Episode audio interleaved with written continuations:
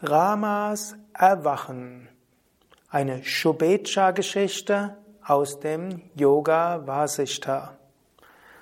Om Namah Shivaya und herzlich willkommen zu einem Vortrag einer Geschichte über Shubecha. Shubecha heißt Sehnsucht nach Wahrheit. Und das ist eine Geschichte über das Erwachen von Rama, wie sie erzählt wird im Yoga Vasishta, eine Yogaschrift, auf der auch das Konzept der sieben Bhumikas beruht. Und ich nehme mir einiges an erzählerischen Freiheit, wie das in den spirituellen Traditionen üblich ist.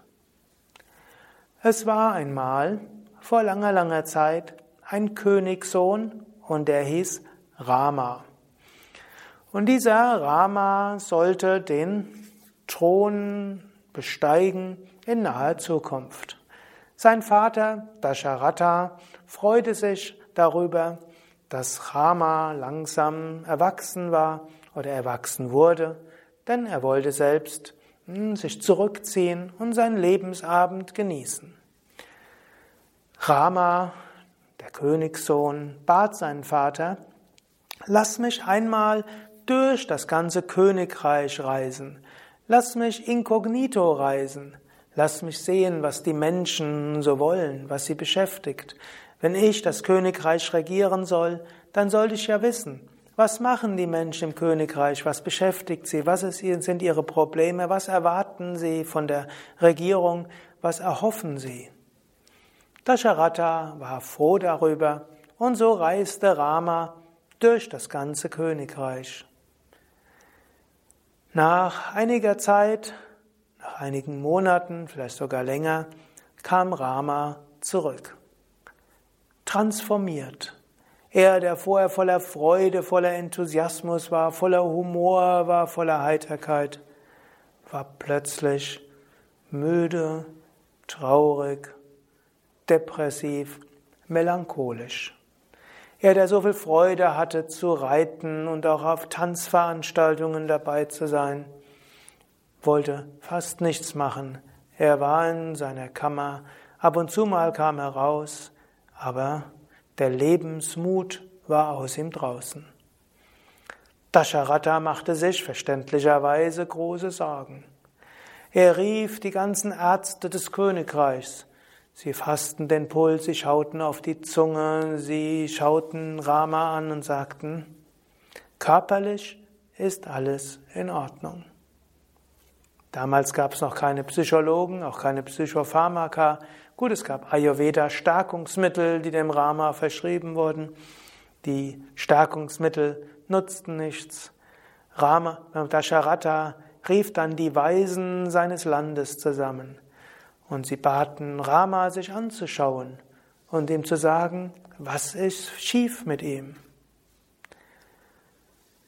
Die Weisen kamen und es gab dann einen Weisen namens Vishwamitra. Und Vishwamitra gab, war auf dieser Versammlung der Weisen und sagte, König, hol doch mal den Rama her. Und Rama wurde hingebracht Rama kam in diesen königlichen Hof. Vishwamitra ging zu Rama hin und er fragte Rama, Rama, sag mir doch, was ist los mit dir? Was bedrückt dich? Und Rama hatte jetzt das Gefühl, zum ersten Mal war dort jemand, der wirklich fragte. Vorher, als die Ärzte waren oder Dasharatha da waren, ihn gefragt hatte oder auch seine Geschwister, hat er immer das Gefühl gehabt, die interessieren sich nicht wirklich für mich, was mich beschäftigt, sondern die finden nur, so wie ich bin, bin ich falsch und sie überlegen, wie sie mich ändern können. Aber Vishwamitra merkte er, da war tatsächlich Interesse. Vishwamitra will wissen, was geht in mir vor. Und jetzt sprudelte es aus Rama heraus. Rama sagt, ich war in meinem Königreich, bin Monate gereist, ich habe mit Menschen gesprochen und ich habe festgestellt, kein Mensch ist wirklich glücklich. Menschen leiden unter Verlusten. Menschen sind krank. Menschen werden krank. Menschen, die eine Weile sich erholt haben, machen einen Unfall, verlieren ihre körperlichen Fertigkeiten. Irgendwann sterben sie. O Vishwamitra, vor dem Hintergrund der Sterblichkeit der Menschen und dass alles mal zu Ende ist und dass das Leben endet in Krankheit, Alter und Tod. Wie könnte ich dort glücklich sein? Ich soll ein Königreich regieren, soll Menschen helfen, glücklich zu werden und weiß, alle werden irgendwann sterben. So viele leiden unter Krankheiten, so viel leiden unter Unfällen. Menschen haben Wünsche, aber die Wünsche machen sie nur unglücklich. Menschen haben einen Wunsch und der Wunsch geht nicht in Erfüllung, Konsequenz, Unglück und Leiden. Menschen haben einen Wunsch, der Wunsch geht in Erfüllung, vielleicht haben, tun sie sogar vieles dafür, damit sie das erreichen. Und danach verlieren sie das Objekt des Wunsches wieder. Konsequenz, Leiden. Menschen haben einen Wunsch, wollen es erreichen, sie erreichen es und dann bleibt es mit ihnen. Und sie stellen fest, sie sind nicht, es bringt ihnen nicht das dauerhafte Glück, das sie sich erhofft haben. Menschen streben nach Reichtum, sie erlangen einen gewissen Reichtum, sie leisten sich das Haus, das sie erreichen wollten oder sich bauen wollten. Und danach fühlt es sich schal an. Menschen streben nach einer bestimmten Stellung und sie tun alles, um sie zu erreichen. Sie erreichen die Stellung und merken, es fühlt sich schal an.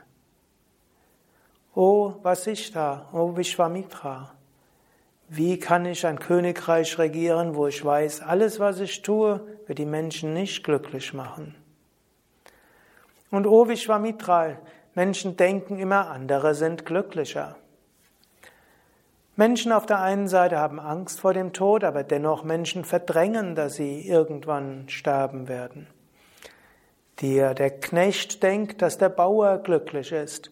Der Bauer glaubt, dass der Kaufmann, der mehr Geld hat, glücklich ist. Der Kaufmann denkt, dass die Adligen, die mehr bessere Stellung haben, glücklich sind. Die Adligen denken, dass der König glücklich ist. O Vishwamitra, ich weiß, auch mein Vater, der König selbst, ist nicht wirklich glücklich. Vor dem Hintergrund dieses Leidens, der Vergänglichkeit und der Sinnlosigkeit aller Wünsche, wie könnte ich glücklich sein und wie könnte ich so ein Königreich regieren?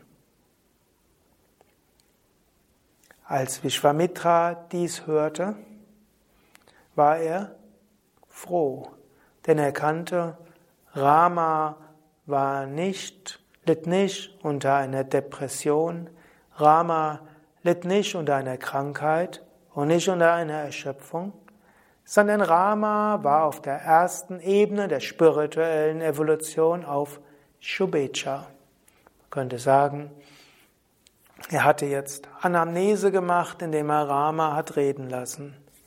Jetzt kam die Diagnose und die sagte er dem Dasharatha, dem Rama und allen Versammelten. Er sagte zu Dasharatha, O König, dein Sohn ist nicht krank, ihm fehlt nichts. Im Gegenteil, dein Sohn ist zu bewundern. Er hat Shubecha erreicht, die erste Ebene des spirituellen Erwachens. Er hat erkannt, dass in dieser äußeren Welt kein dauerhaftes Glück ist. Er hat die Vergänglichkeit dieser Welt durchschaut. In ihm ist spirituelle Sehnsucht erwacht. Jetzt wäre es die Aufgabe, dass er auf Vicharana geht, das heißt spirituelles Streben, spirituelle Praktiken. Jetzt sollte er spirituell praktizieren. Und wenn er spirituell praktiziert und sein Leben spirituell ausrichtet, wird er auch wieder erkennen, dass auch das Leben als Königssohn ihm dazu hilfreich ist. Rama wird nicht dadurch glücklich werden, dass du ihm noch mehr Zeitvertreib gibst, besseres Essen oder Heilmittel. Rama wird nur dann wieder glücklich sein, wenn er wieder einen Sinn im Leben sieht und wenn er erkennt, Hinter aller Vergänglichkeit gibt es die Ewigkeit. Hinter allem Leiden gibt es das höchste Glück. Hinter allem Höhen und Tiefen des Lebens ist letztlich die spirituelle Aufgabe. Leben ist dazu da, Gott zu verwirklichen. Und ein Königreich zu regieren heißt auch, Gott zu dienen und Menschen zu helfen, spirituell zu wachsen, selbst spirituell zu wachsen. Und o König, Rama hat jetzt einige Aufgaben. Vicharana, spirituelles Streben, spirituelle Praxis, Alltag spiritualisieren. Dann wird er kommen zu Tanumanasa.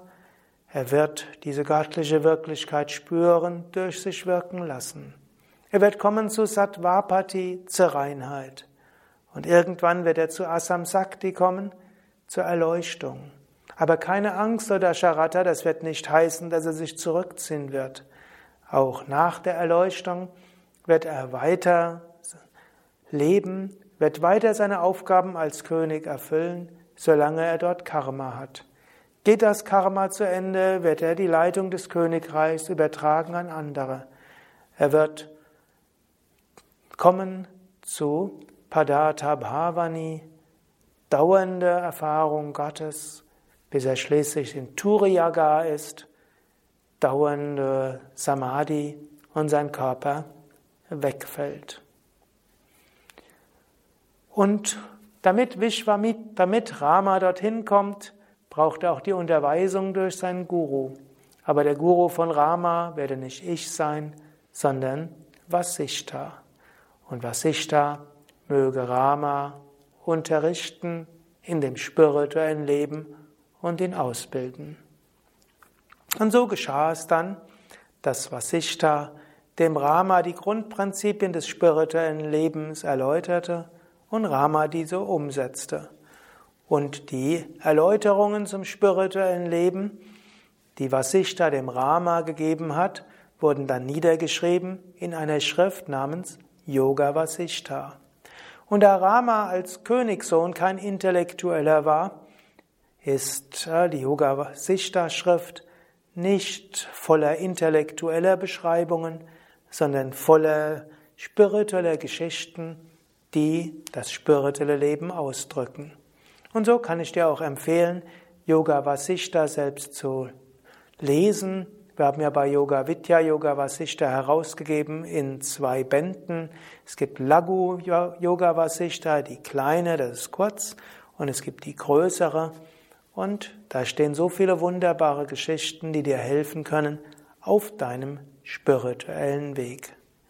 Und vielleicht magst du gleich etwas überlegen, ob du auch so ein bisschen ergriffen bist von den Fragen von Rama, von den Fragen nach dem Sinn des Lebens, vor dem Hintergrund der Vergänglichkeit, vor dem Hintergrund des Todes, von Krankheit und Alter, vor dem Hintergrund, dass Erfüllung von Wünschen ein nicht dauerhaft glücklich machen.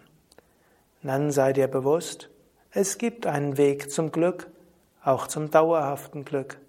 Und das ist der spirituelle Weg, der dich zur Erleuchtung führen will. Es ist wichtig zu verstehen, äußere Sachen machen nicht glücklich. Wenn Geld glücklich machen würde, müssten alle Milliardäre glücklich sein. Sie sind es nicht notwendigerweise. Wenn Ruhm glücklich machen würde, dann wären alle Menschen, die groß Ansehen haben, glücklich sein. Sie sind es nicht. Jetzt kann ich noch endlos weiter erzählen, aber ich kann dir sagen, es gibt glückliche Menschen und das sind die Erleuchteten. Ich hatte das große Glück, einige Erleuchtete kennenlernen zu können und es war schön, in ihrer Gegenwart zu sein und ihr spirituelles Glück zu erfahren. Und so kann ich dir sagen, praktiziere, gehe den spirituellen Weg. Das ist der Weg zu dauerhaftem Glück. Und das ist ein sinnvolles Leben und dieser Sinn bleibt auch erhalten, wenn dir die körperliche Gesundheit genommen wird durch Unfall oder Krankheit. Das ist ein Weg, der sinnvoll ist, auch dann, wenn du äußere Verluste hast. Und ich würde sogar sagen, und es ist auch ein Weg, der sinnvoll bleibt, auch nach dem Tod. Insbesondere, wenn man von Reinkarnation ausgeht. Aber selbst wenn du nicht von Reinkarnation ausgehst und annimmst, dass es nur ein Leben gibt, egal welche spirituelle Richtung du gehst, sie gehen davon aus, es ist wichtig, den spirituellen Weg zu gehen. Er ist ein Weg, der Sinn im Leben gibt, Freude gibt, der dir hilft, mit Freude und Liebe ein Leben zu führen und dir hilft, auch nach dem Tod weiterzukommen bis zur Erleuchtung, Gotteinheit, Verwirklichung. Vielleicht magst du ein paar Momente nachdenken, überlegen, was all das für dein Leben zu bedeuten hat oder bedeuten könnte.